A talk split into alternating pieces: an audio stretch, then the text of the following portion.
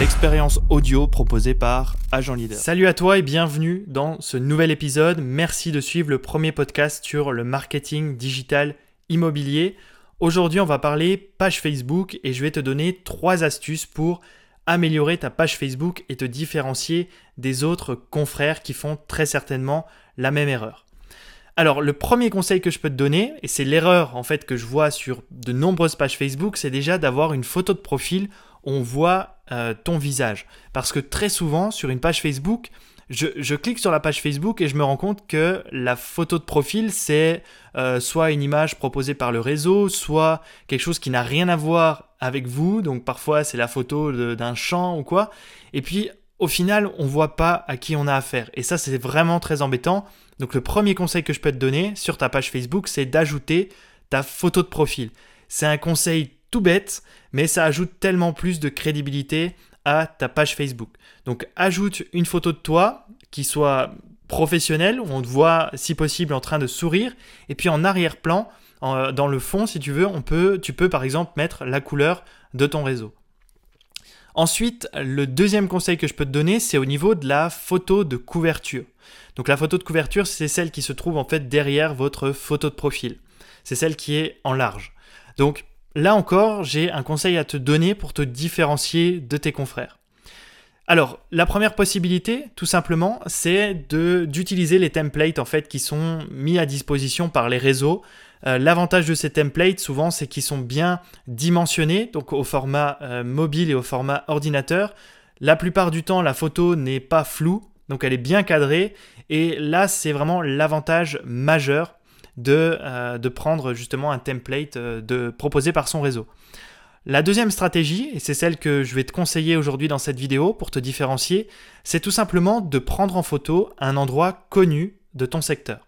Tu prends voilà, une photo, alors bien sûr, une photo bien cadrée, une photo qui soit nette, qui ne soit pas floue, et tu vas venir l'ajouter en photo de couverture. Et en fait, ça va permettre aux personnes qui vont arriver sur ta page Facebook de se dire Ah, voilà, il est sur mon secteur, c'est un conseiller immobilier de mon secteur. Et en fait, en faisant ça, bah, tu vas te différencier des autres confrères, étant donné que la plupart du temps, ils utilisent des visuels proposés par le réseau.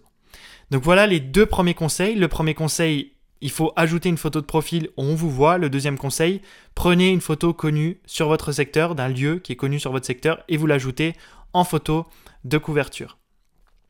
Troisième conseil que je vais te donner, c'est surtout si tu crées ta page Facebook, peut-être que déjà aujourd'hui si tu m'écoutes, tu as déjà une page Facebook mais tu n'as pas encore réalisé ce que je vais te dire, il faut que tu épingles une vidéo de présentation.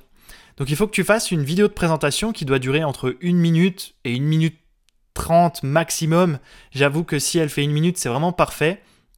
Et dans cette vidéo, en fait, tu vas te présenter, tu vas dire qui tu es, sur quel secteur tu travailles, pourquoi tu fais de l'immobilier, qu'est-ce qui te plaît dans ton métier et surtout, euh, qu'est-ce que les personnes vont retrouver sur ta page Facebook? Tu dois dire par exemple, bah voilà, je vais présenter sur cette page Facebook euh, la présentation de commerçants, je vais vous faire, je vous partager la vie euh, de mon secteur, etc., etc. Et puis à la fin, vous concluez bien entendu. Attention, il ne faut pas que cette vidéo soit une vidéo de promotion. D'accord? On n'est pas là pour faire la promotion d'une estimation ou la promotion d'un bien à vendre. C'est vraiment une vidéo de présentation où vous dites ce qu'ils vont, euh, ce qu'ils vont découvrir en fait sur votre page Facebook. Et ensuite, vous l'épinglez. Et le fait de l'épingler, en fait, ça va permettre d'afficher la publication tout en haut de votre compte Facebook. Et comme ça, à chaque fois que, même si vous publiez de nouvelles publications, eh ben, la vidéo de présentation apparaîtra toujours en haut et c'est la première chose que verra un prospect qui arrive sur votre compte Facebook. Et quatrième conseil que je peux vous donner, c'est tout simplement d'avoir des abonnés qualifiés qui viennent liker votre page. Parce que finalement, si aujourd'hui vous avez 500 abonnés, mais c'est des personnes qui font pas partie de votre secteur et c'est vos confrères, alors malheureusement, euh, à chaque fois que vous allez publier du contenu, euh, ça aura très peu d'impact finalement et vous allez générer très peu de prospects sur votre page Facebook. Donc moi mon conseil c'est peut-être d'avoir moins d'abonnés mais inviter des personnes de votre secteur géographique à liker vos publications. Et bien sûr, évitez au maximum d'avoir vos collègues ou vos confrères sur la page Facebook. Le but c'est pas de communiquer des vidéos à vos confrères. Donc voilà, c'était les 4 conseils pour améliorer ta page Facebook. Si tu as apprécié les conseils que je t'ai partagés aujourd'hui dans ce podcast, n'hésite pas à partager ce podcast avec tes filleuls, les membres de ton réseau ou tes collègues. Je te remercie de m'avoir écouté et je te souhaite une excellente journée.